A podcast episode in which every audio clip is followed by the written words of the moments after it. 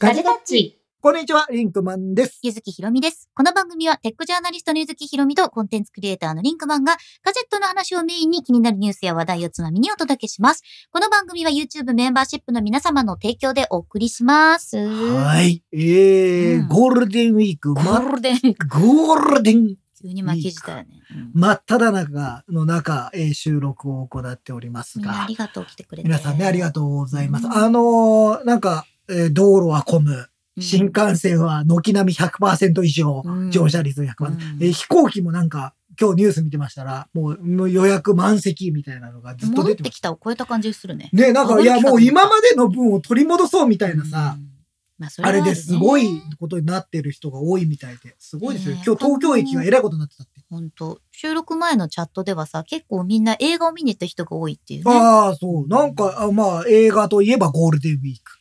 まあゴールデンウィークの語源語がね。源がねと言われてますけど、でもまあ、結構みんな、でもさ、俺ちょっと思ったんだけどさ、うん俺らの、まあ、高校生、大学生ぐらいでもいいですけど、あんまり映画流行んなかったよね。タイタニック。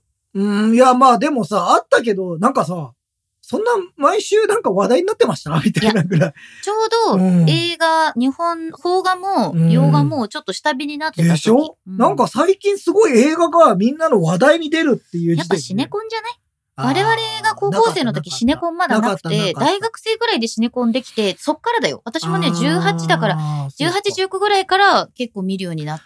なんか今の方がすごく映画について話題になるし、うん。なんか今度公開の何かってあったと思うんだけどね流。行ってたんだけど、ほ圧倒的に話題になる本数が偏ってたような気がした。そうそうそうそう。でも、普通にあの、トム・ハンクスの映画とかもあったし、いやいや、そうそうそう。あったよ有有名な映画はあったんだけど、なんか、みんなそんな言ってたぐらいな感じなの。今最近、今今日だから、はさ1998年とか2000年とか。でもさ、割と、あれなんだよね。あの、標高収入ランキングとかは、興行、ここここだって 強行しちゃダメですよ。興行収入ランキングはどちらかというと、その98年とか2000年ぐらいのやつ多いんだよ。まあ、大ヒット映画はあったけど、なんか今さ、そロングランしてたよね。そのさ、うんあの、公開が終わるとまた新しい本当話題作がどんどんどんどん出てくるって感じがするからさ。私だって10、109シネマズ。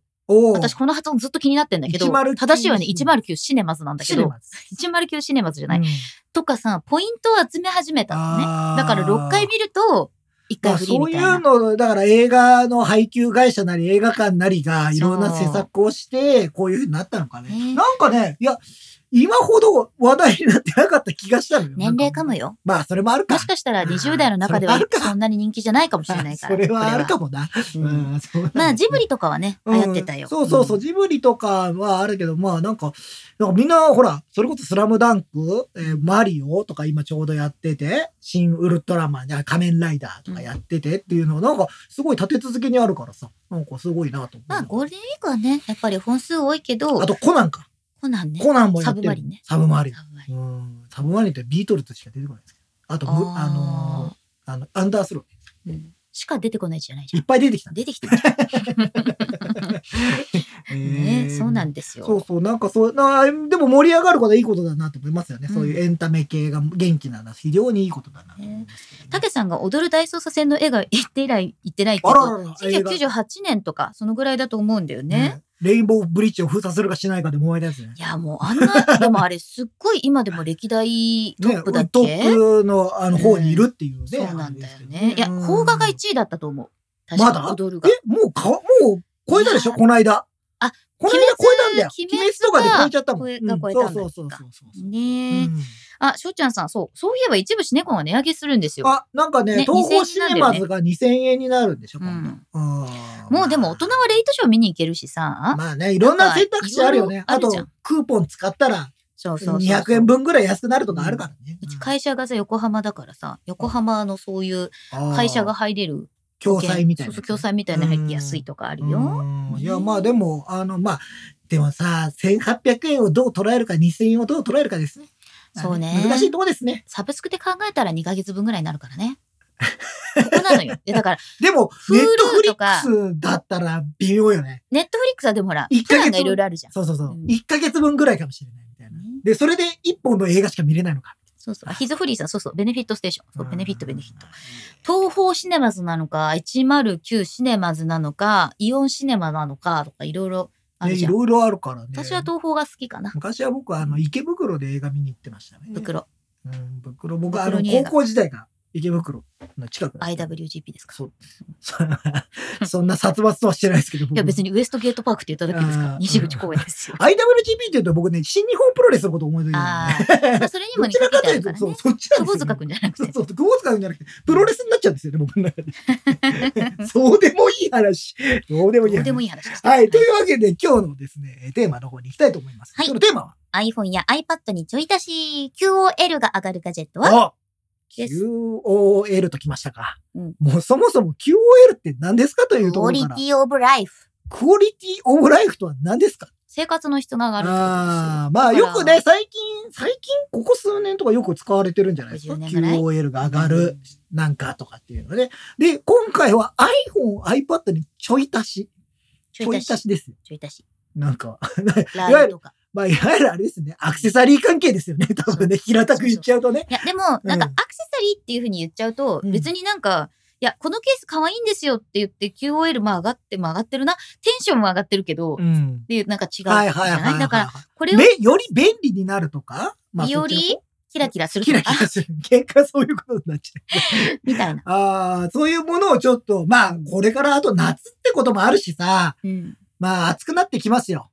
そういう時にもね、やっぱり。夏といえば、ちょい足しはペルチェソシじゃないですかペル。チェソシ。私はペルチェソスって呼んでますけペど。ルチェソス。あ誰も。のー、冷えるやつね。いわゆる。冷えるやついわゆる、いわゆる冷えるやつ。いわゆる冷えるやつ、ね。あのさ、去年、一昨年ぐらいにも結構ちょこちょこ出始めてたもので、まあ、あの、今スマホもね、結構熱くなってしまいますんで、うん。えーそれで、しかも炎天下の中にいるとですね、うんえースマホの操作が不能になるというね、そうそうそう。あの、高温注意報みたいなのが出ることが結構あるんですよ。うんだから、まあ、それを防止するためにも、なんか、今さ、それこそさ、ゲーミングスマホとかでさ、はいはい。あの、空冷のものがあったりとかね。なんかいろいろ本当強制的にやる。でもさ、これだけ日本の夏が暑くなるとですよ。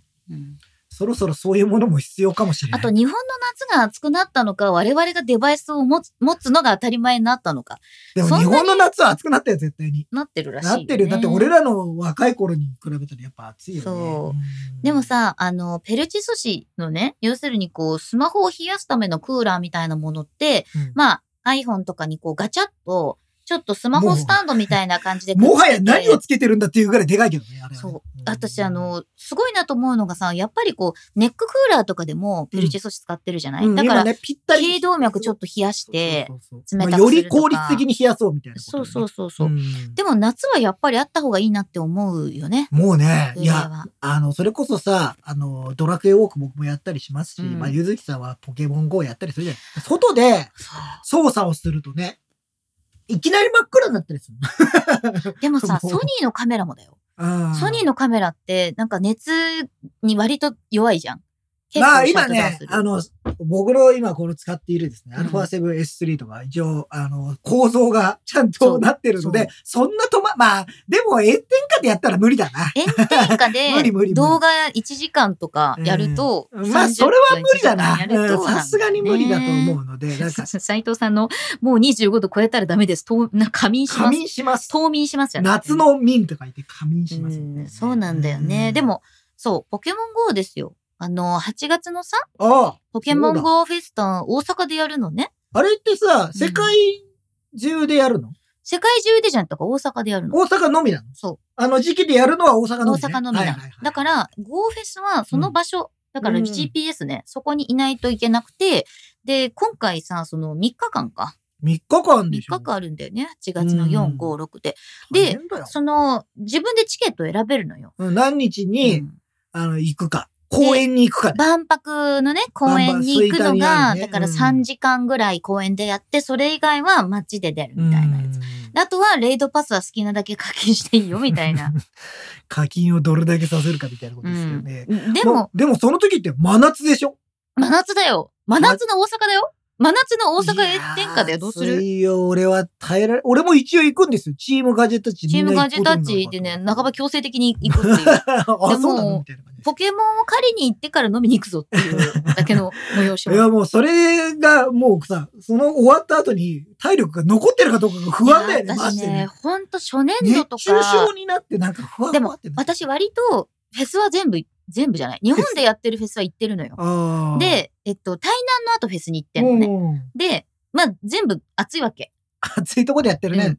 な、もう大丈夫かな ?37 度とかになってたらどうすんだろうと思っちゃう、で、も、でもだよ。多分、その大阪が過去一番暑いと思う。うん。で、あと、避難できないじゃん。例えば、公園とかはさ、やばくそう、横浜とかだったらうん車で行って何かあったら車に戻るとかさ、うん駐車場をちょっとこう冷やしといてみたいなできるけどさ、怖いよ、俺、ちょっともう8月の炎天下は。まあネッククーラー必須じゃん？ネッククーラー、日傘。うん。もうこれさ、スマホじゃないけど iPhone とかあれやの普通に必要じゃん。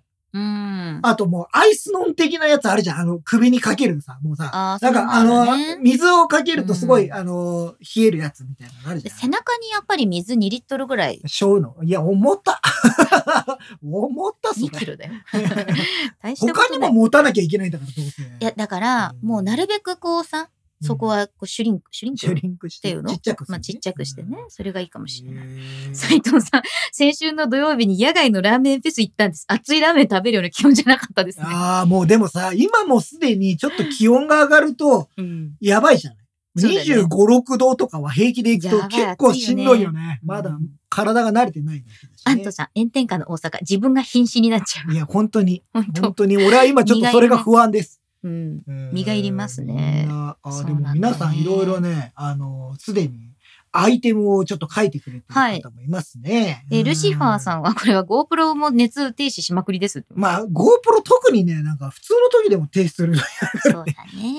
とも言えない。七分松井さん、 MagSafe 充電器ですかねケーブルさなくていいのがこれほど楽とは、 Lightning はほぼ Magic Mouse の充電ぐらいでしか出番がないです。おだいぶ移行しましたね。私、この間さう、ん Apple TV のリモコンがさ、はいはい。動かなくなったんだけど、うん。みんな、Apple TV のリモコンって何で動いてるか覚えてる？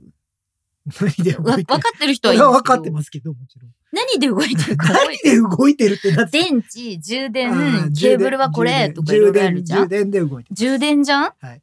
あれ、タイプ何だったか覚えてる？覚えてます。うん。 Lightning なライトんだよね。ニングですよ。 Lightning ですよ。私初めてだったんですよ、リモコン電池なくなったの。ああ。一度も充電してなくて。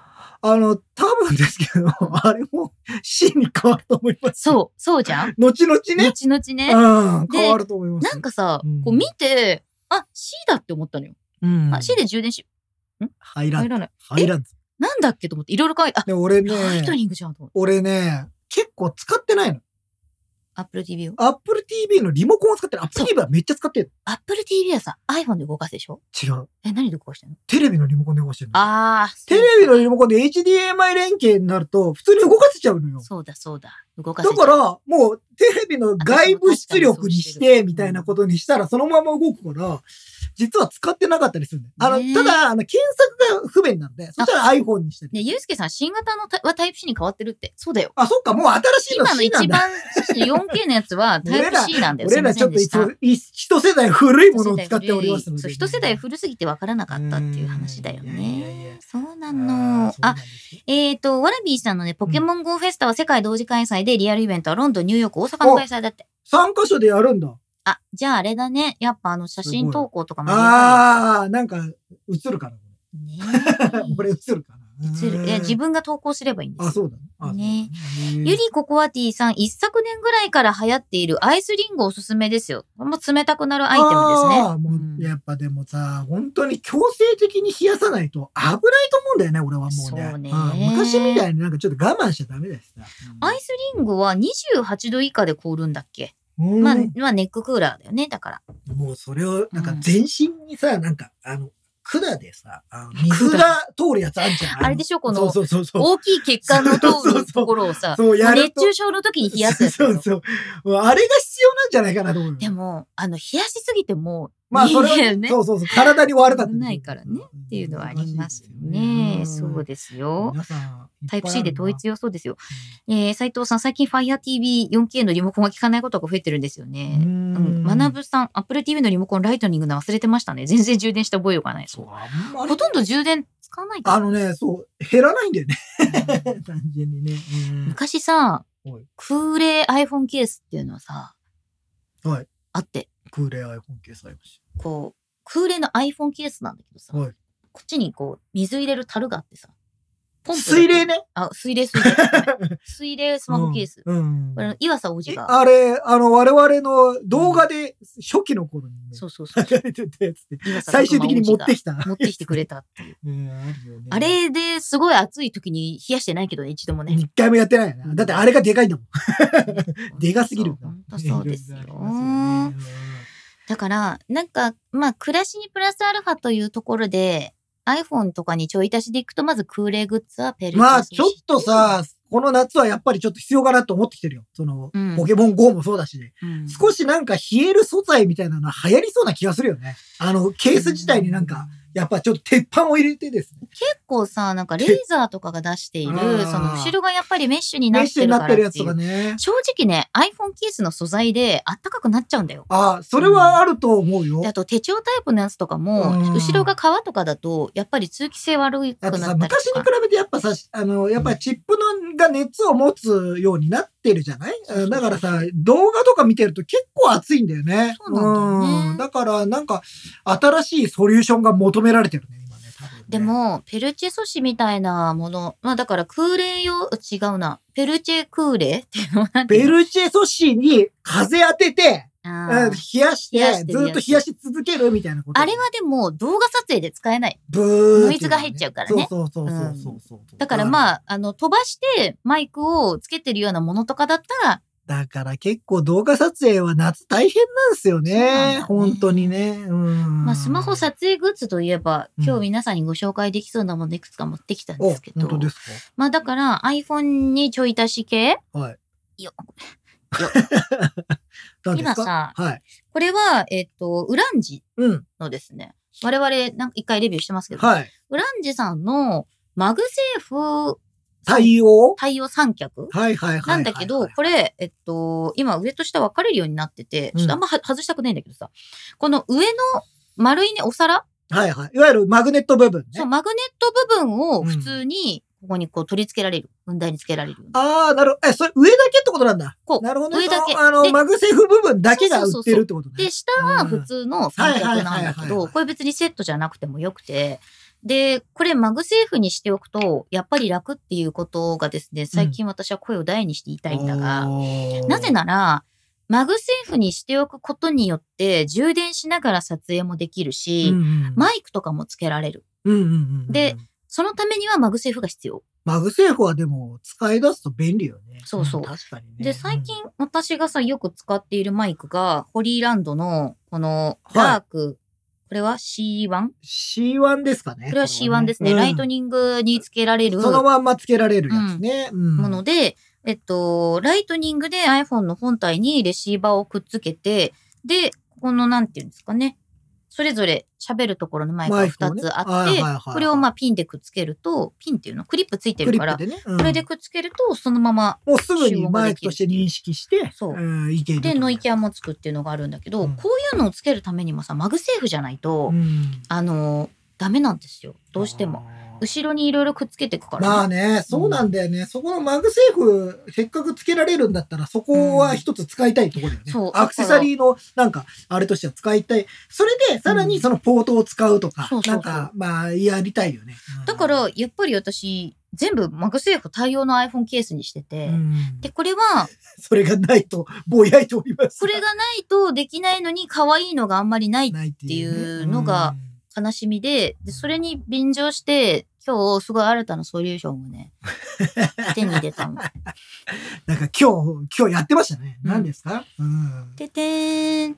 任天堂スイッチの裏側に MagSafe 対応リングをつけることによって、任天堂スイッチを自分の持っている三脚すべてにつけられるようになるというライフハック。謎のライフハック。それは知らんがなっていう話知らなかったけど。それは知らんがな。まあ何でも MagSafe にできる、んあの、まあリングって売ってるんですよね。そうね別にだから普通に。アンドロイドでも何でもいいんですよ。何別に何でもいい。まあ、いわゆる、あの、別に充電ができるわけじゃないですけど、うあの、くっつけるため用のものが売ってるんで、そうすると、まあ、汎用性が上がって、いろんなものに取り付けられるよそうなの。でもね、そう、今ね、トムさんが書いてくれてるけど、G2 でマグセーフがアンドロイドにも来るっていうニューまあまあ、スが出てる。もう、あの、互換になるということで、だからこれから MagSafe の時代が来るじゃん。あの、基本あれ、 Qi、あの、 Qi2 は、えっ、と、 MagSafe がベースになってるんですよね。元のあれが技術がね、 Qi2 はもともと MagSafe。MagSafe をあれにして、えー、なんか、う、インクルードしてみたいな感じになってるんで、あのよりまあ使いやすくはなるんでしょうけどね。すごいシュールだよね、私のこの持ってるいやーでも皆さん、あ、トム、トムさんがね、あ、これ今生配信してるのか。あ、生配信です。はい、生配信してるんですこね。れは生配信。左下のね、表記がね、実はあの、YouTube 見てる人はね、そうか、そうか。えーこれじゃあちょっと表記変えた方がいいね。そう？難しいね。なんかね。一応ほら、俺ずっと宣伝で出してるんだけどさ。じゃあ、ここになんか宣伝？宣伝とか。CM、て提供じゃない ?CM。CM だ。そう、確かにね、あの、つあの、ガジェタッチ TV というものをですね、YouTube の方でやってまして、それだと、あの、いろんなものが流れてて、もちろん YouTube のライブ配信も、アーカイブが流れてるんですけど、あ、それを見ると確かにね、とか思っちゃった。そうなんですよあ、愛のみなこさん、スーパーチャットありがとうございます。まさひろさん、送料と見せかけてメンバー歴28ヶ月。あららこの、あの、送料っていうのは、送料、あガジェタッチプラスの方でね、生まれたそうガジェタ用語ですけど。ッチプラスの中でスーパーチャットのことが送料って呼ばれるようになる。送料負担をするっていうわけのわからないね。そうなんですよ。ええー、タイラさん、やはりケースはつけないで裸で撮影だと違いますからね。違いますかねって。えっと、正直私も本当に熱暴走した時はケース全部取るんですよ。うんだけど、まあやっぱり怖いじゃん。怖いよね。そう。だから、落としちゃわないから。やっぱ手に持つときにさ、うんあの撮影するときって普段の持ち方じゃないじゃない、うんうんやっぱりさ、うん、あの指の、指を引っ掛けてみたいな感じになると。どうしてもやっぱちょっと不安がつきまとうよね。だから、うんまあ気になる人はバンパータイプ、バンパーね。うんうんバンパータイプのものを撮影の時だけはつけるようにするっていうのもあるんだけど、バンパータイプだと、下の部分のライトニングが対応してなかったりするから。マイクが刺さらないとか、うんまあマイクいらないっていう人はいいよ。全然そのまま使っちゃって。まあね他にもなんか10、なんかね、そう。結構マイクを使うことになると、ケースを取らなきゃいけないけ、あれが場場合が多いんだよね。そうなんだよねで、あと、現在 iPhone11 を使ってるらしいんだけど、あ動画撮影の熱問題は正直、はいどの機種でもどの機種でも一緒だと思いますし、うんもしかしたら今の機種の方が熱を持ちやすいと思います。そうかもしれない。チップが上がってるので、うんやっぱり熱が出やすい。そうだね。なんかね、10とか 10S はそんなに熱暴走する印象が私はなくて、やっぱり今のやつの方が、なんかさ、俺、たまにさ、うん。YouTube を iPhone で見てるじゃん。うん。でさ、ピクチャーインピクチャーになったまんま、うんポケットの中に入ってる時があるあるある。あるでしょ？で、あの時にさ、で、iPhone を取り出そうと思ったら結構熱いことになってるわけ。うんで、しかも、まあもちろんポケットに入ってるから、うんもう熱がこもっちゃってるっていうのもあるんだけど、あとあれを考えるとちょっと嫌だよね。結局、画面で何かが動いてるっていうのが一番熱をね。そうそう、熱がね。ディスプレイがねなるからね学ぶ松井さん、今欲しいガジェットとしては、また iPad Air を踏んで曲げてしまったので、えー、曲げに強いケース。うんあのあれじゃない？曲げに強いケースの前に踏みそうになると警告音を出してくれるケース。それセンサーだね。ええなるほど。えーあ、宣伝文句が衝撃に強いですってのばかりだけど、薄くて面積あると曲がらなくするのは難しいんでしょうが、えっ、と、これはね、私がおすすめしたいのは、もし、踏んじゃってみたいなことであれば、一番強いのは、防水ケースで、まあねプラスチック系の型に入れるやつが正直強いよ。現場で使うやつ。うん もうそうするとガッ、ガッ、ごっついやつになっちゃいますよねごっついけど、別。に、なんか、まあ落としても大丈夫みたいな防塵的、防水。まあそうですね。曲げに強いっていうのはなかなか。で、あと、うん踏んでしまってっていうのはやっぱりね、真っ平らだと、うん。あの、真ん中を踏みやすいじゃん。うんうんで、大体四隅にちょっと、あの、深みっていうのかな、んか出てるものに関しては人間なかなか中心踏むことないと思うんだよ。あの、まあ、真ん中から入ったらいいんだけどね。まあね。うんうんそう。ね。でも、そう、ティーモリさんがケースが壊れて本体を守ってくれるなのがあればねって言うけど、これはなかなか iPad みたいなちょっと面積のあるものだと難しこれ、はどういう壊れ方をするのかがちょっとね、いろいろあるからね。それはね、コロッケさんがスーパーチャットありがとうございます。送料をいただきましした。送料をいただきましたってすごいね。シオパンさんがね、iPad mini に MagSafe シール貼ってアームスタンドにくっつけて寝床ではかどってます。おー、素晴らしい。だからさ、iPad にも欲しいよね。QOL が上がるっていう意味ではそれだよ。それでいくとですよ、うん。この間ガジェットタッチでレビューをした PITAKA のうん。 MagEZ ケース、そうね。プロ、プロのやつね。あの10 11インチと12.9インチに、うん。のプロで、まあ使える。うん。まあちょっと一部あのスマートコネクタの位置によっては使えないものもあったりするんですけど、それすると、なんと、あの、まあ、専用のスタンドとか必要なんだけど、あの、 MagSafe と同じような使い方ができるっていうのがあります、あ、でもそういうなんかちょい足しで QOL 爆上がりで言えば、やっぱりベッドサイドのアームじゃない？でかいんだよな、でもな、あれだ。あの、緊急、緊急事態宣緊言急事態宣言。なんか忘れて緊る。急事態宣言。あったじゃん、4月1ありましたヶ月。ああれの時、なんか室内に、あの、狭いの、6畳ぐらいしかないのに、4本ぐらいアーム取り付けて、歯医者さんみたいもうな。、もうさ、歯医者さんというかさ、改造人間でも作るのかな、みたいなさ。千手観そうそうな。。基地だよね、もうなんかそういう。でも、今もトレーニングする時とかにさ、うんあの、トレーニング動画見たいわああ、はいはいけ。はい。そう。だから、あれ結構困るよね。そうそうそう。自分の位置が変わっちゃうじゃない？あれって。自分のさひねったりしてるとさ、見えなくなっちゃうそうそうそうそうだか、ら、なんかそういう時にはアームをうんつける。あーあー、アームのな、弱点はやっぱりな、その使ってない時の邪魔さ加減が半端ない歯医者さんみたいな後ろにこう、場所によるじゃん。そのつける場所によるからさ。ちゃんと隠せればいいんだけどさ、部屋の中途半端なところでアームを使ってしまうともう、こいつじゃあってなるそういう意味でアームはまっすぐになるやつがいいんだよね。上に向かってシュピンってなるやつをベッドサイドに置くと邪魔にならないです。あね、コロッケさんはね、今まさに今それで視聴してますって。いいじゃん。アームですか。アームで。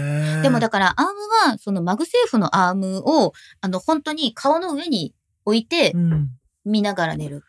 うん、まあ、いや、それいいと思うよ。うんう。ん、でも、ぼ僕は今、うんあの、それこそピタカのうんマグ EG5 えーケースにうんうん iPad を入れて、えーそのスタンドうんで、を横に置いて、うんガジェタッチ TV を見ながら寝てますよ。本当ですよ、これ。これリアルに、リアルにそのまま寝落ちしてます。でもさ、あの、寝床で見る動画気をつけないと起きちゃうよね。ああ、急に、だから、ボリュームすげえちっちゃくしてるよ。あ、そうそう。うん、私前アニメのドロロ見始めたらなんかちょっとテンション上がっちゃって寝れなくなっあとね、あの、全然ちょっと話脱線するけど、ね、寝るときにうん、一時期俺結構クラシック聞いてたの。クラシック。た。って言ったよ。聞いちゃいかんえのいやいいよ、別に、えー？って言っただけだよ。その絵が気になるもん。え クラシック結構はハマってというか、まあまあ昔から聞いてたのもあったんだけど、聞いてた。で、クラシックって最初静かで、静かなとこで寝てて、急にドーンって。わかる。あの、えーノイキャンとかで聞いてビクってなる時ある。それで寝てると、どんどん盛り上がってきた時に、うわーだから私はチルピアノとかにしてんだよね。寝る時とだか。クラシックはダメだよ。そうそう夜寝るときには、あの、特にさ、あの、テレビでもやってたりするんだよ。あるあるある。E テレとかのあるあるある。で、それ見ててさ、あ、なんか気持ちいいなと思って、これ見て寝たらね急にさ、ティンパニーとかですげえ盛り上がってきちゃってる。盛り上がってきた。そうそうそうそれで起きてしまう。なんかちょっとさ。ね、目覚めが悪いなと、それ。心臓ドッキドキするんだよね。怖いあのあれ怖いのよ。あれは怖い。わかる。わかるわかる。あ、ほら、みんなアームつけてるって、愛知チャンネルさんもベッドにアームをつけて天井向いて動画見れるから便利でした。よかった。この1年で増えたんじゃないかな。あーまあでもね、うん。あの家にいる時のさ、やっぱり暮らし方みたいなのはいいよね。あ、コロケさんスタンド型ですって、スタンド型。もしかしてピタカですね。ピタカね。ねえ、ピタカかな、ねうん。ティーモリさん、フルアーマーのガンダムのシールドみたいに背中にアーム4本背負うのはどうでしょう？シシャキンいいんじゃない？なんだろうなそうね、でも、あの、ルーチェームさんがね、iPad 顔面直撃問題など起きるっていうので、マグセーフとかもさ、やっぱり、あの、今別に認定ではないじゃん。うんマグセーフになるマグネットのシールをつけて、アームにつけてるだけだから、落ちてきたとして文句は言えない。文句は言えないね。うんバーンそれはーあるとは思う。でも、まあ、アームはね、結構暮らしの質が上がるというか、俺今のね、部屋にね、アームを置く場所がないんだよね。点釣りする。いやいやいや、それ怖い。マジで何かあった時に超怖くない？そうだね。天井から落ちてきて顔面直撃机。あのね、ないのよ。ベッドのサイドになんか、その、そうすると、あるんだけど、ちょっと台みたいなのが、うん。そうするとね、ちょっとね、生活動線にね、引っかかっちゃうのよ。え、ベッドのマットレスの下とかマットレス一体型のベッドだから、あの、無印の。だから引っ掛けるとこないんだよ。あれね、引っ掛けるとこないの。あれってなんか上に物置くとこもないっけ？ないの、ないの。あもうマットレスだけだから。で、あの、足がついてるだけだから、ないの。の。で、横にちょっと台みたいなの置いてるんだけど、うんうんそれになんかつけると、あの、起きた時に引っ掛けたりする。ダーンってじゃあなんか難しいんですよ。L 字型のクランプみたいなの自分で組む。だから、いや、だから今はそのさっき言ったスタンドが結構はかどってるわけそういう意味では、スタンドでも結構、あの、ピタカのやつって高さが出るから、はいはいはい。ちょうどいいのよね。それはね。まあ、それで言うと、私、充電は、あの、寝るとき顔周りにたくさん充電するものを置いてるんだけど、うん、私、ロフトベッドに寝てて、うんで、自分のロフトベッドの頭の、頭よりもちょっと高いところにタンスがあるのね。はいはい。で、そのタンスの上を、あの、台にしてる。寝る前の棚にしてるはいはいはい。そでそこに充電ステーションが。充電ステーションとか美容グッズとか、そのランプとかが置いてあるわけよ。うん。なんだけど、そこにベルキンのチャージアップスタンド。俺も、俺もその横のところに置いてあるよ。そうそれに iPhone、うんアプローチうん、マグス、あの、AirPods 全部充電。で、ただねめっち、ゃいいよ。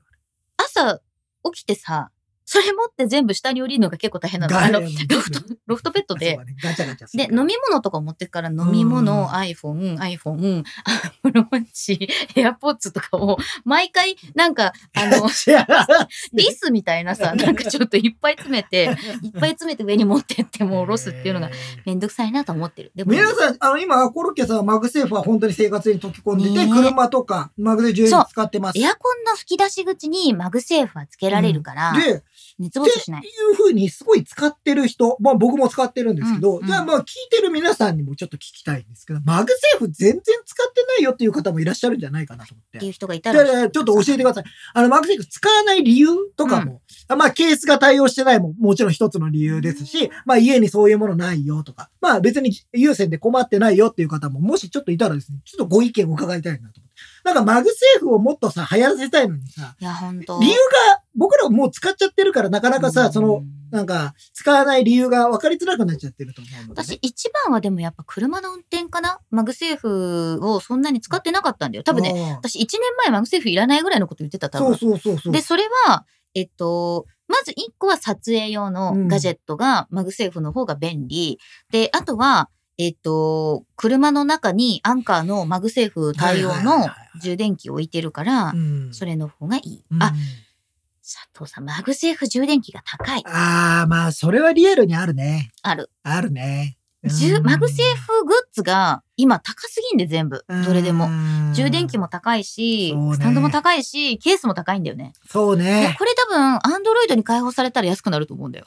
まあ全体がね、ううんん、まあそうか、まだやっぱり言うても2、3年 ?3 年ぐらいか。ってなるとまだ高いのかな。そう。ね。愛の美奈子さんさ、iPhone から Android に変えたのでマグセーフ使えませんってあるけど、うんもし Android にね、その C2 で降りてきたら使います？どうなんだろうね。ねまあもう端末が対応しないとダメだからね。もちろんね、うんそこら辺もある。で、イッシーさん、ちゃんとしたやつじゃないからなのか、充電速度が遅く感じまして、あ、これはね、えっと、地位と、その、まあなんか、充電の速度が違うんですよ。 Qi だと、うん。例えば5ワット、8ワットとか10ワットとかなんですけど、マグセーフだと今、えっと、15ワットまでいけるのかな？そうなんだよ。うん。で、あの、急速充電対応してるやつじゃないと、やっぱり若干遅く感じるかな。遅いし、で、えっと、流行コアティさんがマグセーフ充電とケーブル充電はどっちが本体に優しいんでしょうか、これね、あのー本体に優しいのはどっちかなって結構僕微妙な感じがしていて、これ一個だけうん。絶対に本体に優しいパターンあるじゃん。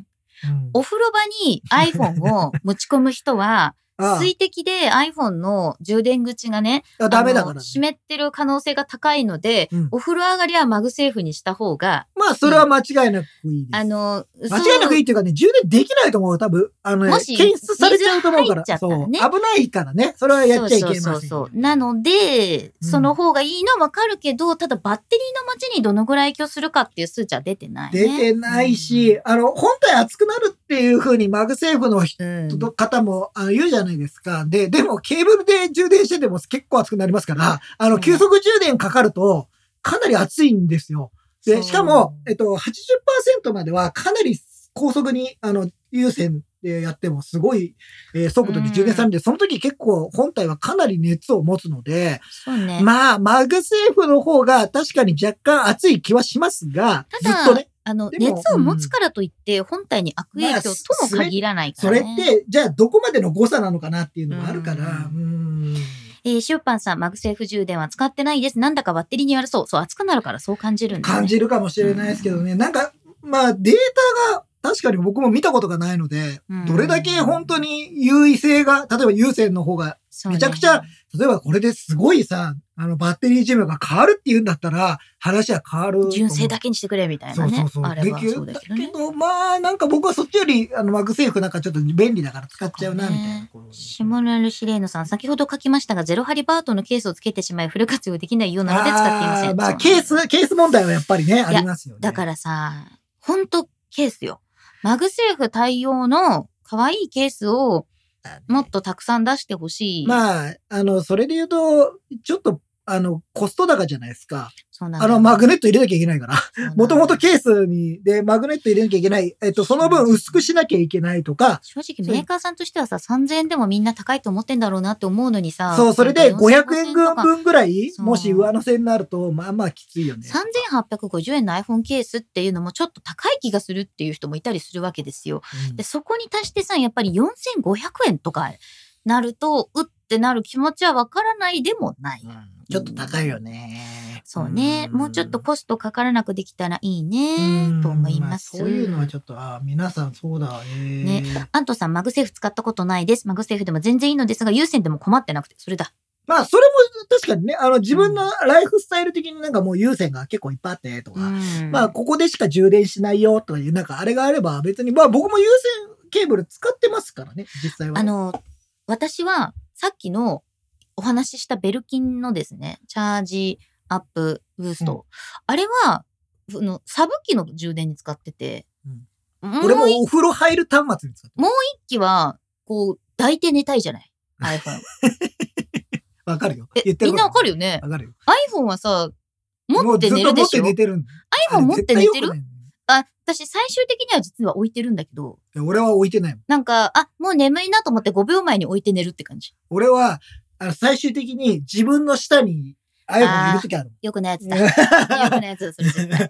再生されたまま朝迎えちゃうやつだよ。朝起きた時に iPhone がないっつって、あるあるある。わーって探したら俺のもう下敷きになってる。私一回なんかそれでさ、ロフトベッドから iPhone 朝起きたら落ちてたことがあって、だそれ、しかもタンスの隙間に落ちちゃったことがあったから、だから必ずもう眠い時は最後の力を振り絞って枕元に置くようにしてるけどね、ソー。カージェットのおじさん抱いて寝るのわかるでしょー ?iPhone 置くことはないって斉藤さんね。わかる。体の下敷きって見にこつあ、の、あれかな？夜の iPhone あるあるみたいな。夜の iPhone 夜の iPhone? 何？夜のお菓子みたいなあれなんか寝る時の iPhone あるあるで下敷きにしてるとかさ。下敷、きにしてる。ケーブルで自分があと黒い、あの、僕ベッドシーツがちょっと黒っぽい色っていうか、暗い色だから、えーそこに、えー iPhone の黒っぽいケースをやると見えなくなるっていう。おい、どこ行ったってなる。黒で揃えるとわかんないんだよね。そういうのはあります、正直ね。あります。カモさんは抱いては寝ない。あ、そうですか。えー、トムズさん、iPhone いじりながら寝ると寝違えることが多すぎるのでやめました。あーでもそそれはでもね、よくはないよね、やっぱりう。ね。それは良くないかもしれないね。うん。マーチャンネル TV さん、iPhone も Ultra も MagSafe、Mac も無線にしてほしいぐらい。あるね。ああ、うん、それある。え ATTV さんは自宅は有線で職場が MagSafe、出張は有線。あれ、やっぱり、るほど。ディスプレイがあるときは、なんか MagSafe で置いた方が置ね、いた方がいいみたいなあ感じ。の、まあ、見れるから、通知もすぐ見れるとか、そういうのもこの充電に見せかけてただのスタンドみたいなバージョンと、今こっちの左側には Anker の充電もできる MagSafe でバッテリー付きのやつもありますう。んそうね。ゆうすけさんはね、純正レザーケースに跡がつくので、 MagSafe 使いたいんですが、気が進みません。ああ、まあその問題もね、純正を使っているレザーケースは確かに丸くねいや、そうなんだ跡がつくんだよね、あれね。ね、あ、愛野さん、さっきのやつでね。うん Galaxy の Qi は MagSafe 並みの充電ワット数に応じているので、 MagSafe 化するマグネットを買えば使えることが先ほど分かったので、今使っているギャラクシー Z フリップ4のケースをマグセーフ化しようと思います。んあ、まあでもそそうういうのは、ね、企画がね、あの規格がね同じものだったらねそれはあるな。コロッケさんはね、アームスタンドにくっついたままです。あ、そうか、そうか。アームスタンドがチャージ式になってる MagSafe のやつとか出てくればいいんだよ。ケーブルを出さなきゃいけないからね。だから、そのミョーンってなってるところに要するに通電してる通電してるようにするってことね。うそんなに長いのはないだろうねまあ。なんだ なんでそんなアームにこだわるんだねっていう多分思ってるんだろうね。ダラダラしたいから。いやいや、でも世の中の人としては多分ないんだよ、その、あんまり。今ここにいる、今ここにいる皆さんからの10人ぐらいからの熱いお要望が寄せられていますよ。そその10人が世の中としてはどのぐらいなんだろうねって思って、まあ思ってここにいる10人がクラウドファンディング始めればいい。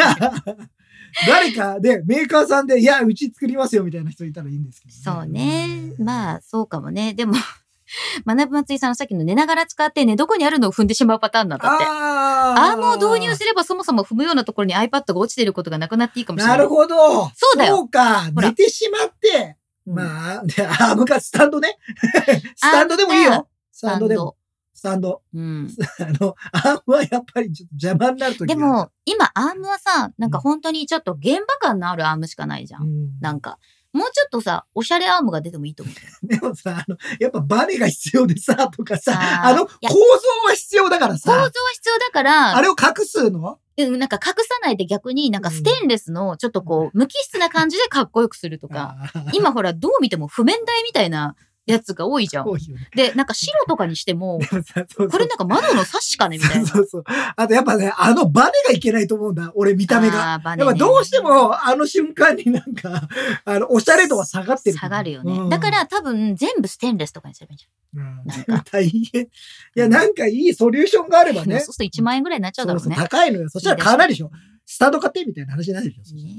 ティーモリさん、ケーブル充電はコネクターが傷つきやすいので、買い取りの査定で不利になったことがあります。そう。ああ、それね、その話も聞いたことあるわ、俺。私はそこまで繊細な買い取りをしてもらったことまあ、がないかな。よっぽど、だから、それは傷がついてしまったりとかすると、減額対象にはもちろんなりますよ。細かい傷ぐらいだったら大したことないけど、なんか結構しっかりカッて入ってこの間、どなただったかしら？マックにマスキングテープを、マスキングテープを貼って、で C のね、ね。ところとかが傷つくから、うん。まあ、ポート類ってやっぱりその差しミス起こるじゃない？ね。当然だけど、一発でパシッと入らないからさ。まあ、僕のマックとかも多分傷ついてると思うんですまあ、そこまでは僕は気にしてないですけど。気にしてない。けど、でも、うんまあ、あの、リセールバリュー考えると確かにね、それはそうかもしれないな。そうんんなんかまあ今ちょっとどちらかというと充電のための話に結構ましたけどだから、みんな充電では、とかね、でもアームでしょでも。あ と充電の最適なソリューションはアームアームだっつって、違うと思うんだけど。う気もするけどねで。も充電はやっぱりみんな困るんですよ。有線にしようか、 MagSafe にしようか。どうやっていいのがいいうんね。だから僕は、えっ、と、ベッドサイドには MagSafe の充電器もあるけど、有線も引っ張ってて、うんちょっと長めにしといて、顔の周りちょっと、ね、寝返りを打っても、うん一応、つ、あの、抜けないようになってる。枕の下とかに通しとかないと首絞めちゃうからね。俺そんなことにはなったことない。ただ、あんまり刺したまんま寝ないかな、俺は。えー、私刺したまま寝てる。俺は意外と、刺して、ずっと見てる間に100%近くなるかな、もう抜いちゃう。うああ、でもほら、朝までの充電のこうサイクルでやってくれるああ、時もあるけどね、そういう時はほっとくけど、そしたらもう、もう iPhone 触らない。私、あの、睡眠モードにいつもしてるからし、てますよ。うにしてるから充電は任せてる。えうーんだから、まあ、要するに充電したまま寝たいんだよね。だって、1%ぐらいだから、もう寝るときは。ゆずきさんがさ、夜中にさ、なんかこれ面白いから見てとか言って、スクショ送ってくるのがさ、毎回 iPhone の充電がさ、真っ赤っかになっててみんなにさ、いいから充電しろ、そういいから充電しろそれどころじゃねえ。お前は充電しろ。お前は充電しろってみんなに言われるの。そうそういいじゃん、動いてるんだから。そうそう。いやいや、そっちの方が心配だわって。ね、あ、ねえ、マーチャンネル TV さんね、はいどこに MacBook 持ち込んでるって、MacBook と一緒に寝てるってリンクもほら、あったじゃん。同じ、同じ。僕もも、まあ、未だにあれですよ。ガジェット界の坂崎幸之助じゃない？ギターを抱い ギタたままーと一緒に常にギターを持ってるみたいなね。ギターと寝るみたいな。いやいや、でも、いや、マックは常にありますよ。でもまあ、うん昔に比べると少しちょっと触ってる機会減ったかなとは思うけど、まあ、ギリギリまでバックは立ち上がってるからね。うん、俺はね。で、あとは iPhone。iPhone と Mac。iPhone はだから、なんかもうこの辺に置いときたい。うんその、なるべく顔の近いところに常直に前までツイッター見てたり、うん。動画見てたりするから、漫画読んでる。ああ、漫画ね。漫画とか本を読んで眠くなるのを待ってから、最後の5秒で枕元に置いて寝る。失敗しないの？ん。あ、眠い眠い眠い眠い眠い置いたけど寝ないみたいあ、それはないんだけど、ないの逆に、ないのあの、下に置いて寝ちゃうと、私あの、ちょ、ま、もう暑いからやらないけどさ、下にあの、電熱の毛布引いてるから、な。そこに置いちゃうと、本当に最悪だから、そういう危機感があるか あ、らか。下にはマグマがって思うから、俺はなんか、あ、もう眠いなと思って、なんかあ、寝ようと思って、動画とかも置いて、置いて、寝ない俺。あ、やり直しみたいなこと？あ、そんなことある。寝つきが悪い。寝つきが悪いじゃないけどさ、あ、俺寝そうだって思ってるその感覚に騙されてる。あれだ、自分の寝かしつけに失敗してるんだ。失敗してるあーって寝るのかなあ、寝ないね、俺、みたいな。寝かしつけ失敗夜泣き。そうそうで、もう一回 iPhone を撮るっていうのはある。ああ、そこでもう一回 iPhone 取っちゃうと、のが良くないんだけど。良くないのかもしれないでも、だって、あ、眠くない。あ、やっぱ眠くなかった、今、みたいな。あるんだ1けど。歳児か。本当に。いないのみんな。や、わかんない。私は、その、すごい寝つきがいい人だから、あんまり比較対象にならない。う んまあ、なんか、失敗するときあ、コロッケさん、寝れない俺。よくあります。寝れない俺。ね、ありますよハッね。シュタグ寝れない俺。あ、もう寝そうって思ってたよ。直前まで。ある？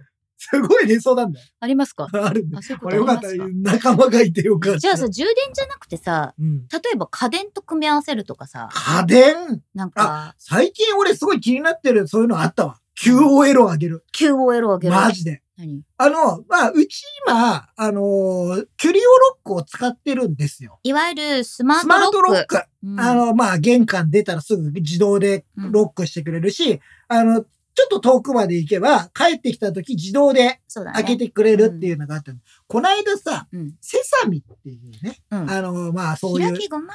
開きごまのあれです台よ。湾のメーカーだね。台湾のメーカーさん、え、し CEO がさ、あの、プレゼンやるんだけどさ、日本語、全部日本語なの。ねめっちゃ面白いよ、でもなんか、そのネネタも仕込んでくるしさ。うんで、で、この間ちょっと新製品発表がありまして、うん。えっ、と、なんかセサミの新しいやつが出ましたと。そうそう、スマートロックの新しいやつが出ました。それさ、俺すごいなと。スイカでもいけるの。そうそうそうそう。俺、あれはちょっと使ってみたい。だって Qrio Lock 高いから、あれ別うに隠居させるのもったいないんだけど、ちょっと使ってみたいなって思うんだよね。だってあのー iPhone の、うん自分いつも持ってる iPhone をかざせば、ロック解除されるわけよ。登録しておけば。そうそうそう。で、スイカでもいけて、あの、セサミタッチは、えっと、指紋認証とカード認証と暗証番号認証がある。の。で、そういうのがあるのに、安いの値段が。そうなんだよね。すごい安いの。で、でセサミってさ、実はさ、あの、セサミボット、スイッチを押してくれるロボットもあるから、セサミのシリーズちょっと揃えてみたいなちょっとね、あの、うんそのスイカでやるやつは、なんかいいなってずっと昔から思ってたの。俺はスイカで開けられないのかなと。これだとさ、なんか、いろんなものを全部セサミに変えてみたいっていう気持ちもわかる。そうそう。今私は SADIOT LOCK 使ってるんあだよね。はいはいはい、うんでもなんかそういうのを例えばスタジオにもね、うん。導入してもいいかもしれない。でもそれにしてもちょっとセサミ安す安すぎんのよぎ。んうん。ちょっとさ、1万以下な、全部ほぼ。そうなんだよね。で、全種類揃えても1万5千円ぐらいとかで、なんかう、んワンセットできちゃうみたいな。あのーセサミ5プロっていう、うんまあ、いわゆるビジネスにも使える、ちょっとまあ、堅牢なものっていうのが9800円、税込み1万780円。このお金は取られないです、スイカをやったからって。ピーッつってなんか120円とか取られないです。大丈夫です。そういうことじゃなくて、それ、スイカのタッチが。キーになるっていうことです。あのー、スイカのタッチが何かになるっていうのは別に自分たちでも組めるんですよ。あれ、その NFC。そうそう、タグ。だから、あの、まあ、もちろんん。今、スイカ、 Apple Watch もね、入ってるじゃないですか。で、もちろんパスモとか、そういうあ交通系 IC とかを、まあ、それに使えるから、便利なのに安い、そうねあ。えーネオイクラックソンさんうんが、えーセザメの新型をオーダーしました。うんただセンサーなども注文して全部揃うまで発送してないので、6月末。そう、今回センサーも出たの。そうそうそう。あの、ドアのところにセンサー。で、それをやると自動でロックができたりとか、なんかいろいろできるんで。これしようかな。でもさ、その、今さ、トムズさんが書いてくれてるさ、うんスイッチボットに統一しちゃったよって思って、私もスイッチボット統一して。スイッチボットも、そういうスマートロックを出していて、しかも Amazon で安かったりしたの、これそう。だから皆さん買った人も多かったんじゃないですか。スイッチボットは、ハブを結構使ってて、あの、例えば私、加湿器が全部 if 何々になってるのよ。その、な、湿度がこのぐらい足りなくなった時に加湿器オンとか、そういう感じ。あとヒーターとかも外から動かせるようにしちゃってるから、うんあなんかさ、こう、ね、別々の企画のやりたくないな、まあ、ここでマターなんだけどねっていう。そうなんですよ。マターが。マターが発動。マターが今後発動するので、まあ、マター会やりましょうね。マター界、まあもうちょっと出てこないとね。今、あの、スイッチボットが一部製品でマターに対応したので、まあ、アアップル製品を使っている人、iPhone を使っている人だったら、ホームアプリから、うんえーコントロールすることができるようになったりとかちなみに、マターっていうのは MATTER っていうふうに書くんですけど、これまあ企は、画ですね。そう、ね新しい企画ね。うんアップルの新ホームポットとかも対応する。要は、あの、スマートフォームをみんうな、なるべく使えるようにしようよって、業界のあれをなくして使えるようにしようよっていう風にして生まれた企画。だから Wi-Fi ベースにして、うん。Bluetooth 設定すると、同一規格で使えるようになるよっていう今までは、その独自企画というか、うん。そういうのでみんな、あのーなかなか使えなかったの。そういうのがね、うまく使えなかったのができるだからスマートフォームまだまだこれからかなっていう気はするけど、でもね。や、なんかスマホで何かができるっていうのも、割とこう、なんか、ね、レギュラーになりつつはねいや、なんかよく考えてみたらさ、スッと入ってきたけどさ、うん数年前までっていうか iPhone 出た時とかね、これでなんかさ、家のさ、あれが、うんエアコンがつけられるようになったら便利なのになって言ったのが、今、結構全然できるじゃん。そうね。まあ、普通にできでるようになってるもちょっと一般にはまだ普及してない。えもうみんなみんな使って。いやいや、エアンコン、今入れられるよ。スイッチボットで、それこそね、俺はやってるけど。外から入れられるしね。しかもリモコンの登録もさ、ボタン1個押すだけであと全部やってくれるのよ。すごい楽なのよね。なんかあの、ほら、お家でね、なんかその、ワンちゃん、猫ちゃんを飼われてる方は、例えばそのカメラだったりとか、あとエアコンちゃんと動いてるかとか、そう。いうところ外から見たいしね。まあ、温湿度計をセットにしておけばね、うん。すごく便利ね。あいいよねトモズさんが、セサミンの自自転車のスマートロックだけは唯一無二の存在。うんうんこれは確かにそうだなと思ったそうねの。あれで、それもね、今ね、うんあれでスイカとかで開けられるようになるんだよ。今度そうなんだよすごい便利ね。なんかさ、スイカがこんなにねなんか全てにおいてオールマイティーなジョーカーみたいになるといや、思わなかったね。もうでもさ、あのー会社とかのさ、うんあの、入退勤システムというか、うんそういうロックの解除にも、うん一部そういう、いわゆる、スイカを登録してみたいなのができるようになってるとかするとさ、うん。便利だもんね。みんな持ってるというか、まあ iPhone にはさもうすでに入ってる？ほぼ入ってるそうそう。等しい話普通にカードね、500円で発行できるぐらい安いし。だから、すごいインフラとしてはもうさ、なかなりの数、まあ、アンドロイド含めたって、もうスイカを搭載できる機種なんてもうかなりの数あるんだからさ、まあ、それをフックにできるのはすごいいいよね。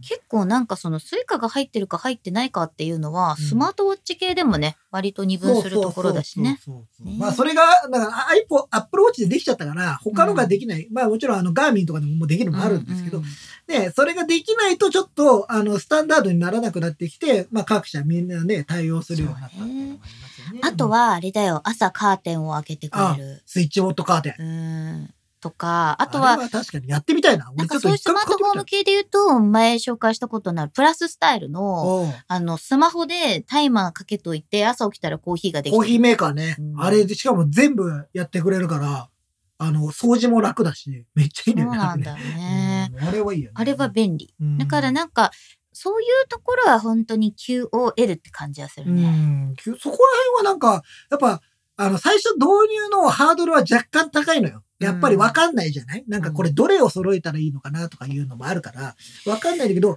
一回設定してしまうと、実は、なんかいろんな、もうすごい使い放題じゃない？うん、そういうの。でもさ、炊飯器とかさ、あと、なんかこう、加熱するものとかでね、全部スマホで運転できるようになったらいいなっていうのが、まあ、5、6年ぐらい前の CS で、うん。うん要するにこう、レシピをダウンロードしてピッてやると調理してくれてみたいなのがあって、で、まあ、調理してくれるまではいいよ。はい。で、その後こう、もうすぐ出来上がるよみたいなのを教えてくれるみたいなのあったけど、それやると全部にチップとかさ、ね。シムとか必要になるから、まあお金もかかるじゃん。うん。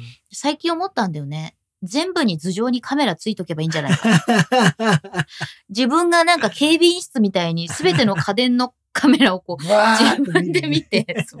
で、それにスイッチボタンのスイッチがついてれば、止めたりつけたりできるじゃん。日本では基本、えー電気の流れるものとかは、とか熱が出るものについては、あの、ボタンで操作するのは、ちょっと危険なので、あんまやってはいけないというそうなん。だけど、うん、でも、それを考える、確かにね、なんかでも、すごい便利にはなってますから。見張るっていうところでは結構そのアナログな組み合わせの方がうん融合すると良くなるんじゃないかと思う時があるよね。うんいや、でもいい。いやまあ、そういうスマートロック系だったり、ホーム、ホーム、なんていうんですかホームアプリ系ですか？そうねなんかスマートフォームアクセサリー？ホームアクセサリー系は QOL は爆上がりですよ。上がるでしょう。爆上がりですよ。うんあとは、なんだろうね、ちょい足し、ガジェットじゃないけど、ちょい足しのアプリみたいなのもあるね。あうんあ、アプリでいきますか。ちょい足しアプリち。ょい足しアプリ。ちょい足しアプリは、私相変わらずおすすめはビートフィットですかね。さっきアームがないと運転ができないみたいな、あ運転じゃ運動ができないっていう話があったけど、ビートフィットうん。は、その音を聞きながら、ボイス、なんていうのかな、音声トレーナー、うん耳元でコーチの人がヨガやってくれたりとか、我々ね、なんんかそういうのでちょっとそうインタビューさせてもらったんですよありましたしね。キャストでね。うんそれは便利。アームいらず。うんああ、それで言うとさ、なんか俺は、えーガジェタッチ TV、えーベータのうんショートカットを作っ。ああ、ショートカット、ね。QOL が上がり QOL が上がる。宣伝ですか 番宣。番宣です。急に番宣入でって。別にいいんだ自分のチャンネルでやってる。ホームアプリ、うんホーム画面の1ページ目に置いてある。あショートカットット。まあ、簡単なショートカットですよ。iPhone でショートカット。ただただ URL を開くっていうだけの。でもそうすると、ポチッと押した瞬間に、えっ、と、YouTube アプリが開くんですうん。で、それでもう見れるかはい、リンクマン先生、ショートカットって何ですか？ら。ショートカットっていうのは、自動で、えっ、と、なんかこのし、えっ、と、例えばさ、えっ、と、料理で、えーえーキャベツの千切りにします。はいで、そこに、えー塩と胡椒をやって、まぶして、とかなんか、わかんない。いろいろそういうレシピあるじゃないですか。そういうなんかね、レシピだ、それを炒めますとか、そういう工程があるじゃないですか。こういう。それを自動化しましょうというのがショートカットアプリなんですよ。すごい料理に例えたことで若干わかりにくくなった。料理に、じゃあ料理例えないよ。いいじゃねえかよ。いや、例えばですけど、うんえー、まあ写真を撮りました。はい、だ、これを誰かに送ります。はい。えーその時になんかちょっと、えっ、と、加工して送ります、みはいたいな。それが決まっ、いつもさ、自分の顔を写真撮ったらさ、この加工するとかって決まってたりするじゃん。うんうん例えば、なんか、ちょっと美白にするとか。うんうん鮮やかなモーそうそうそうドにして、オープンして。で、それっていちいちさ、一個一個パチパチパチパチ毎やるじゃん回同じことやる。やるじゃん。うんでもさ、毎回送るんだったらさ、それをさ、自動化したら便利だと思いませんかっていうのが、はいショートカットアプリなんですけど。で、これはうん、すごいこう、ベーシックな話からすると、iPhone の中で設定することができるデフォルトのアプリなので、ショートカットアプリというものがございます。だから誰でも使うことができるんですよ。で、うんまあ、すごい、僕は今さっき言ったガジェタッチ TV の、えっ、と、あれを開くアプリっていうのは、うんうんショートカットアプリっていうのは、ただ単に YouTube、YouTube のあ URL あるじゃないですか。うんこれを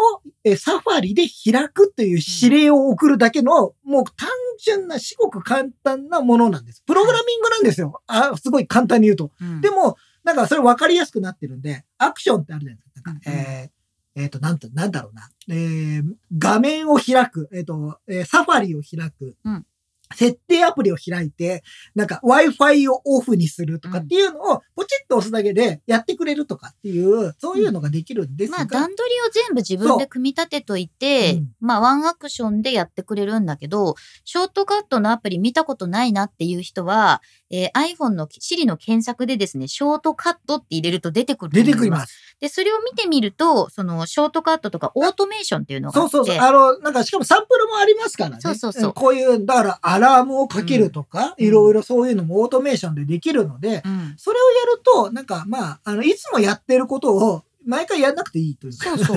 なんかね例えば、うん。なんか勤務先を出発した時に、うん。何々ができるとか、あとは誰からからメールが来た時にこのアクションをすそる。れとかいろんなことできるんです。実は結構可能性は無限大というかですね。うん。なんかいろんな可能性は無限大。うんうんいろんなことができるんですけど、まあでも、とはいえ、ちょっと難しいじゃないですか。うんなんか、その、条件分岐とかがあったりするから。うんうんうんうんまあそこまでやんなくてもいいんですよ。なんか単純に自分が見てるサイトがあったら、だからそこ、ホームボタン押すだけでなんか開くでいいじゃないですか。なんかそういうのでも。これでも、えっと、オートメーションでやってて一番面白いなと思うのが Apple Watch との連携で、例えばワークアウトを開始した時に、その、何々をするっていうことがうんうん。設定できるんだけど、うん例えばワークアウトを始めると音楽を自動的に再生するとか、あと、ワークアウトを始めた時にナイキのアプリをうん。開くとか。だとこれちょっと謎なんだけど、ワークアウト始めた時に誰かにメッセージを送るっていうのがあって。始めたよっつって。そう。でもこれって実は、例えあばーご両親にアプローチを渡す、ウォーキングを始めた時に、一応あの、友達の連携してればね、うんあの、通知は来るんだけど、まあでもそれタイムラグあったりするしね。そうそうそうそう必ずしもなんかリアルタイムでなかったりする、だから始めた時に歩き始めたよっていうメッセージを誰々に送るっていうオートメーションができたりするのよ。これ結構やり始めると面白い。ね、そうそう。これはね、うん面白いので、ぜひ皆さんガジェタッチ TV をですね、ホーム画面に置いといていただけませんでしょそううか。だね。アイコンもね、自分でね、選べたりするんですよ。で、なんか、あの、ちょっと頑張ると、自分のアイコンを作れたりします。これみんなのショートカットっていう特集やりたいね。あみんなのショートカット。おすすめショートカットあ教えてくださいで、自分たちもちょっとこのショートカットいいんじゃないっていう。はいはいはいあ、それいいね。ううんん。そうなのよ。うん ショートカットの説明ができず混乱、チャット GPT に聞いてみようって奥田さんに言っショートカットのか説明難しいよね困。ったらそういうの聞いてみるのそうね。あ、塩パンさん、自宅を出たらアプローチの文字盤を変えるショートカット使ってます。あそれいいおいいじゃん、いいじゃん、いいじゃん。こういうの、こういうの。こういうの、こういうの、こういうので。こういうの、例が出てきたね、こうやってね。例が出てきた。これやりたいね。ゆうすけさんは最近 iPhone の充電時のみの常時表示オンにして、充電解除時にオフの操作を自動にショートする。おー素晴らしい。めっちゃいいじゃん。素晴らしい。えっ、と、トムズさんは、アクセシビリティの背面タップ2回に、はいはいテザリング設定を開く。3回に画面点灯時の時間の、画面点灯時間のうん。変変更。更。ショートカット設定してるあーいいねいいですね。こういうのも。あの、iPhone ってアクセシビリティ設定って言って、あの、何か体に障害があったりとか、自分ができないことを補佐してくれるっていうのがあるんですよ。で、iPhone が結構それに対するセンサーを持ってたりするんだよそうね。そうそう。うんまあ、で、もちろん一般の方も利用することができますので、そこでね、いいろいろできるろんな自分のあれはね、いいよね。あとスクリーンショットをさ、背面2回で撮れるようにしてって。いうのがあるんだけど、私あの、ポケモンの個体差調べるため、うん個体値のためにやるんだけどさ、あの、2回でショートカット取れるようにしてると、あの、普通に喫茶店とかでこう、置くとね、置いた時に謎のショートカット取る俺も今ね、2回に設定されてるからね、たまにね、カシャってなっちゃう。うんそれはあるね。ガジェットのみさん、ショートカットのおはようのアクション最高です。スイッチボットカーテンとテレビ、音楽を流すオートメーションを作ってます。お休みはその逆で電気を消すが加わってます。いいね。いいね。デジタル DD 感あるねいいね、いいね、うんいいね。なんかショートカット面白いね。なんか特集しようか、これ。ミッドファームさん、支払い用に T ポイントアプリ開いたら5秒後にペイペイアプリ開くんでしょすごいかっこいい。やっぱ、みんなのショートカットやるべきだ。やろう。これはなんか、それでみんなで共有すればさ、うんこういう風にすればできますよっていうのを共有すれば、いいみんなの QOL が上がるよ。なんかすごい、なんかあれだね。共有すれば QL が上がるっていう。いいじゃない。今日のテーマにバッチリ。急に演説。ねえ今日のテーマに。うんそれはあるね。。あ、そう、オートメーションで自宅に着いたら Wi-Fi をオンにする通知。えーあと、バッテリー容量が50%になった時にバッテリーが残り半分ですよ。残り半分です。そういうのいいいね。ねああ結構皆さん設定されてる方が多いから、背面タップ2回で楽天ポイントアプリもいいね。楽天ってさ、いや俺さ、な、なんでいろんなところでだ出せって言われるのかなと思ってさ、結構多いよね。レギュレーション。レギュレーション出して。うんで、それで払わないで他ので払ってもいいわけじゃん。でもなんかややこしくなってる時あるポンタ D ポイント、えー楽天アプリいずれかお持ちですかって。で、あと両方つけられる時もそうそう、ああるから。るあるある。これ出して、これ出して、支払いは、みたいな、あ、支払いはじゃあクイックペイにします。ね、スマホになって便利になったかと思ったら、結果、ポイントカード出してるのと一緒じゃんと思ってさ、俺一括ポイントって欲しい。あれ、ほんとさ、うんアップルペイででもう一発で全部やれるようにしてほしいんだけどね。あの、ねそうポンタカードみたいなことがそうね。起きてほしいんだけど、なかなかできないんだでよね。も、この間、あの、フリマでさ、あああの、普通にフリマの我々の電子決済の端末を持ってるところに近づけたら、あの、ポンタが起動しちゃって決済。俺の、俺横で、その、決済端末と、えーえっと、た、いわゆるその、なんつうんですか？あの端決た済端末と自分が決済するたためめののデバイス。そしたらさ、あの、なぜかポンタが立ち上がるっていう。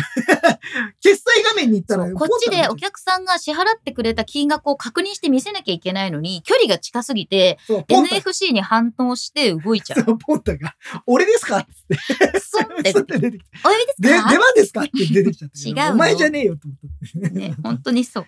でも、ちょっとショートカット特集やろう。ああね、ショートカットは面白いかもしれない。なんかさこの日作り方？もうすごいさ、ベーシックな作り方。そうだね。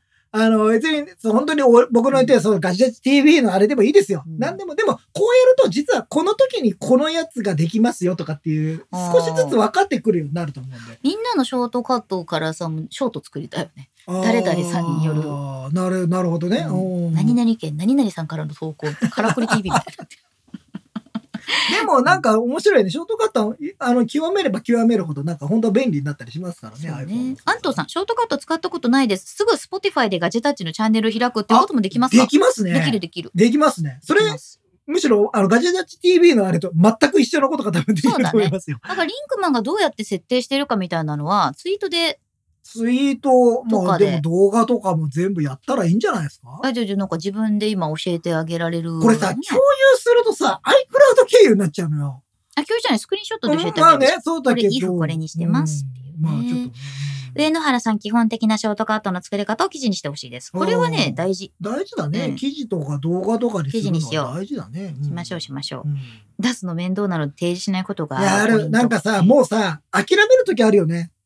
なんとかやってる。あ、あのさ、あとすげえ並んでるときとかもういいです。あと、クラウド、しばらく使ってなくて、クラウドに上がってしまって、再度ログインが必要になるっていもうう。それはもうその時点で諦めです。うん今日はもういいです。っていうよね。あるんですけど ログインできないんで、いいですあ。の、後で、あの、ポイントを合算することはできませんけどって言われ ちなみに、あ、よかったらできますので、これで、とかって、あ、いいですよ、待ちますよ。あ、本当に、あの、結構です、大丈夫です。もうね、もうね、お構いなく心折れるよね、あの瞬間。構いなく、後ろへみんな待ってるから。そうそうそうそう。でもすごいさ、いや、いや、俺がよく行く薬局の人がさ、あまりにも訓練されすぎていてさ、もうさ、スラスラ出てくんの。あるあるある。もう、次から次へとオート、メーションだよね。あのさまずさ、自分の、あの、店舗のポイントアプリはありますか？ポイントアプリあるんだけど、クーポンが出てるはずですって言われて。で、ここ押してください、ここ押してくださいって、全部言ったここからファインじゃないそうそうそう。ここからファインだよ、ピッてやった後に、すぐに今度は D ポイントか楽天ポイントあるあるあるある。あれでしょ？何回もガチャやるやつでしょ？あるある。それが、そう、よどみなく店ここ員さんからフからの店員さんはすごいよ。ほんの、とすごい。あのよどみなさはすごいよね、と思ってね。トムさん、再ログイン、お前のことだと D ポイントい。や、ほんと、D ポイント。D ポイントの再ログインマジや D だ。ポイントすごいよ。今ね、ログインしてなくてもピッて入るようになってるから。ちゃんと後でログインすれば見れるようになってる。あー。うんまあでもバーコードは出るようになってるよ。あのさ、生体認証とかをつけてなかったりとかするとさ、あの、承認がいるじゃん。まあ、で、承認いる端末じゃない。あ、これドコモの回線じゃないわ、みたいなことが。あってさ。いや、ほんと思うよね。なんかね。なんかもうちょっとなんとかなショートカットは便利なんだけど、一個何かを直さなきゃいけなくなった時に訳がわかんなくなるっていうのがあって、そうそうそうそうもう全部消して作り直した方がいいっていうのがあるね。もう困るんで、もうあとポイントがさ、なんかいろんなところにつけちゃったもんだからさ、ただただ分散して使いづらくなってんのよね。そうなんだよ、ね。なんかなんか一個に集中した方がいいんだよね。やっぱね、楽天ポイントは楽天ポイント。斉藤さんが今私の言いたかったこと言ってくれた。キャリア支払いアプリあるある。再ログインするとき SMS 認証が必要で、その SIM が入ってなくて諦める。そうなの。もう、こいつはどこに行ったのかなっていう時あるから。本当そうなんだよ。あと、ね、前にさ、なんかそう、台湾に行った時か、あの、あの、これ、ガジェタッチのこういうのに私ログインしたいから私の端末でもさせてってリンクマンに言ったら、リンクマンの、その、持ってるキャリアの SMS に紐付けがされてて。で、台湾でその SIM 使ってないからログインできないっていう。台湾の時は指紋抜いてるから、うんっていうのがあってね。そうなんですよ。ねいやいやいや、まあそういうのもありますいろいろね。ありますけど、うんまあ、あれですね。いろいろ結構 QOL 上がるような話出たああるのありますね。うんあ、愛の美奈子さん、スーパーチャットありがとうございます。ショックスの改善やワイヤリ、完全ワイヤレスオープンフィットどうなんでしょうか？今もう1億達成したんでしょ1億3000万ぐ1らい億3000万ぐらいね。もうちょっと言ってシるんじゃない？ョックスブランド人気だからね。まあ、我々もほら、毎回ショックスは、レビューさせてもらってたそうなんですよ。あの、まあまあ、それはなんか機会で、そうだねもし我々もレビューができてご紹介したらいいと思いますけどね。うんぜひしたいですよ。うんテイラさん、もはやショートカットがコマンドになってる気が複雑になってきたらアイコンで図解化してほしい。あの、やればやり込むほど、本当にプログラミングのようなことができちゃうんで、あの、複雑化しますけど、あれでしょ？前任者が置いていった複雑なプログラムをこう紐解けないみたいな感じになっちゃうから 辛。い、あれ。あれ自分でその紐付けを何やってるか取っといた方がいいようね。ん、そうだね、うんそうだね。あの、本当はやっぱりログを残すってすごい大事なことなんですよ。よく言われましたよ。やらないでしょ僕もやれ、言われた。あの、自分のサーバー立てるときもちゃんとログ残せとか言われましたね。学ぶ松井さん、支払い系のアプリを忘れた頃に認証が切れてることがあって困ります。これ、あのさ、認証切れますよっていう通知欲しくない？あと1週間です、みたいな。そう。うんたまにさそしたらさ、もう一回ログインしに行くよね。そう。あの、昔ながらのウェブサービスってそういうこと言ってくくれたじゃん。。なんか、ログインしないさ、あとれが来るようになるとさ、めんどくさいって見なくなるんだろうなと思って。それはそれ。ままならぬ。まあままならぬよね。なんかど、どっちに転んでもなんか自分の運用の問題でもあるよね。だから結局、そう、だから自分がどういう風にやりたいかっていうのがあるからね。ねえ、いやーじゃあ、今日はラボット通信はありますか？今週のラボット通信、え なんで急にそんなテンションがだだ下がりなんですか？ちょっと大人の調子が悪いんです。ええマジで。3回目の入院あるか？いやー、なんか、今日、今日からなんだよね。だから、収録今日かの夜の、なんかその、ネストに戻った後のら、うん。まあ、情報整理でうまくいくこともあるとは思うんですけど、へーもうちょっと、あの、メンタル的にタフになってきたんで、コトラが調子悪くても私も父もそんなに動揺しなく なってきたけど、うん今回のエラーはちょっと面白くて、おうあのね、本当に風邪ひいてる人みたいなの、コトラが。ネストを出るじゃん。うんで、しばらくして動いてると、その、寝ちゃうの。その場で寝ることあるの？その場で寝ることある。あるの？その場で寝ることあるんだけど、そもそも。頻繁に寝る。ああ。あったかくなってきたらね。で、頻繁に寝るから、春、春は眠くなるなんか洋服のせいかなと思って、ちょっと厚着をこう薄着にしたり冷やしたり再起動したりしてみたんだけど、寝るのね。もう眠いんじゃん。で、コトラっ春眠暁を覚えず。て言っても反応しないことがあったり、抱っこしても寝てる。で、一応撫でたりとかしてるうちに、あ、え、何？何？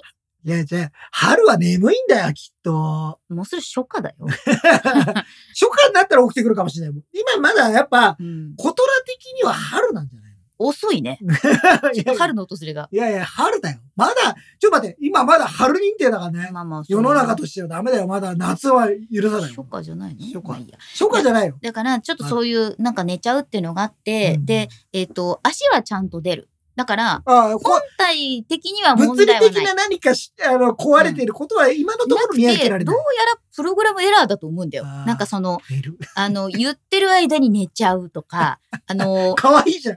かわいいじゃん。コトラコトラあ眠いっすけど。そうそう、でもね、ほんとそういう感じになるから、なんかつい具合悪いのかお前みたいな感じになっちゃうの。もしてかしたらそういうのが搭載されてるかもしれない。え、具合悪い？そう、一日寝ると治ってきて、あ、今日すげえ、すいませんでしたみたいな。なんかあ、どうもみたいな。いや、そうなんだから目がキラキラしてくるかもしれない。もう全然元気ですみたいな。そうそうそうそう。明日になったらすげえ元気かもしれない。だからどっちにしてもちょっとそのプログラム的な何かだと思うので、うんアップデートがかかったりすれば治る可能性の高いものだと思ってるんですけど、一番困るのはネストに自力で戻れずに途中で寝ちゃう。ほんとちょ眠さが勝つんだね。眠さが勝つ。っと手前ですや。あおい おいってなって。でほら、子供とかもあるじゃん。ご飯食べながら。そうそうそうそうそう。だから、なんか毎回ネストにこう連れて帰らなきゃいけなくなってるの、今日は。らだから、それがちょっと、なんか、香るのかどうかっていう。みんな、みんなお年寄りかとか、年を取ったのか。れることはいや、だからなんか本当に、おばあちゃん、ベッドじゃないでしょみたいな、ちょっと妖怪語ラボットになってるんですよ、今日。いや、ちょっと、ちょっと心配ですね。そうなの。もうお父さんとかもすぐ病院だ、すぐ病院だ。また入院しちゃうから、ね。一晩様子見ないって言って。うんで、まあ、明日になって起きるか起きないか。そうそう。で、んあのーもう誕生日過ぎたから、うん。あのーまあ、メンテナンスの時期ではあるんです。ああ、じゃあ、一回、一回なんか、ラボットドッグに入るね伊豆の国市にね伊豆の国市になんかできるという。もう伊豆の国市の、もうそういうさ、入院プランがもうあったら、今すぐにでも伊豆の国に泊まりに行くんですけど、まだないんで、まだないからね。うんとりあえず、ああ、じゃあ、という近況としては、もうこれは本当に純粋に、うんあの、今日のコトラ通信。本当に寝ちゃうこたつ。寝ちゃで、あと、普通は寝てても、ちょっと起こすとう。、ねってなってるなって、で、なんかこう、わきゃきゃきゃって動かすと、キャキャキャキャキャって言うんだけど、寝てんの。春は眠いんだって。いつまで寝とんねん春は眠いの。寝不足かもしんない。その動画欲しい。そうですか。あの、明日もまだ寝てたら撮っときますね、じゃあねい。や、多分ちょっと寝不足なんだよ。うんでもびっくりするよ。なんか暗いところでさ、こと何してんの？と思ったら寝てんの。うんその時は、まぶたを閉じてる。そうなの。じゃあ、お寝てるんだね。本当にまぶたを閉じて、足を閉じて、何かに向かって寝てんの。何してるの？いいじゃん、面白い。寝ちゃう。行き倒れ寝ち。ゃう、行き倒れ。倒れ。眠いんだね。疲れてる、疲れてる、多分。疲れた疲。れてるね。ここ最近ちょっと疲れが出た疲れが出る。はしゃぎ疲れたかな。やっぱ季節の変わり目ですから。季節の変わり目やっぱ疲れが出ますよ。あるかもしれませそういね。気をつけてください。ということで、えー今日はですね、QOL が上がるなんか iPhone、iPad、まあさらにはね、なんか生活に根付くようなもののお話をしてまいりましたが、結果、最終的な結論、はいショートカットの特集をやれってことになりました。企画会議じゃないよ。iPhone のショートカットの特集をやれってこだでもだから、まあ、撮影用のガジェットとかと、あとはまあ、充電はアームが、あ、違あう違う違う。えっと、QOL 爆上がりなのはアームってム。いう話と、あと充電がもうちょっと良くなったらいいまあ、な。マグセーフをもうちょっと皆さん、ぜひ積極的に使ってみてはいかがでしょうかとかいうでマグセーフアクセサリー特集とかしてもいいのかもね。もうちょっと増えてほしいよもうね。ちょっと増えてほしい。ああ、やっぱりなんかメーカーさんがもうちょっと頑張っていただけると、我々もなんかいろんな意味あの、で取り上げやすい我こそはっていうメーカーさんいたらぜひご連絡くね、ださい。ぜひ。マグセーフいっぱい作ってますみたいな。マグセーフ、こんなのありますよ。。こんなのありますすみたいピークデザインさんなんかはね、ほんといっぱいありますから。な。もうそうね、ピークデザインさんは確かにマグセーフと連動した QOL 上がるものいっぱい作ってるね。うん、それこそそこはなんかがっつり特集してもいいのかなとかそれはありかもね。ね結論ショートカット特集をやれ。そうそうそうそう。まあでもあとちょっと夏場にね、向けて、ちょっと冷やすっていうのもちょっとテーマになりそうな気はしますから。冷やしスマホまたちょっとそれはなんか、あれ、あれ、レビューすればいいんじゃないですか？そうね。冷やし、冷やしレビュー。冷やし冷やしレビューって何？iPhone、iPhone などを冷やすためのグッズ？冷やしレビュー。冷やしレビュー。冷やしレビュー略して冷やしレビュー。略しすぎじゃない？それは。冷やしレビュー。じゃあ、ちょっと後々にね、えーお届けできたらなと思います。はいというわけで今日もゆるっとお送りいたしました。ただあなたに寄り添いたい。ガジェタッチお送りしたのゆずきひろみと、リンクマンでございました。バイバーイ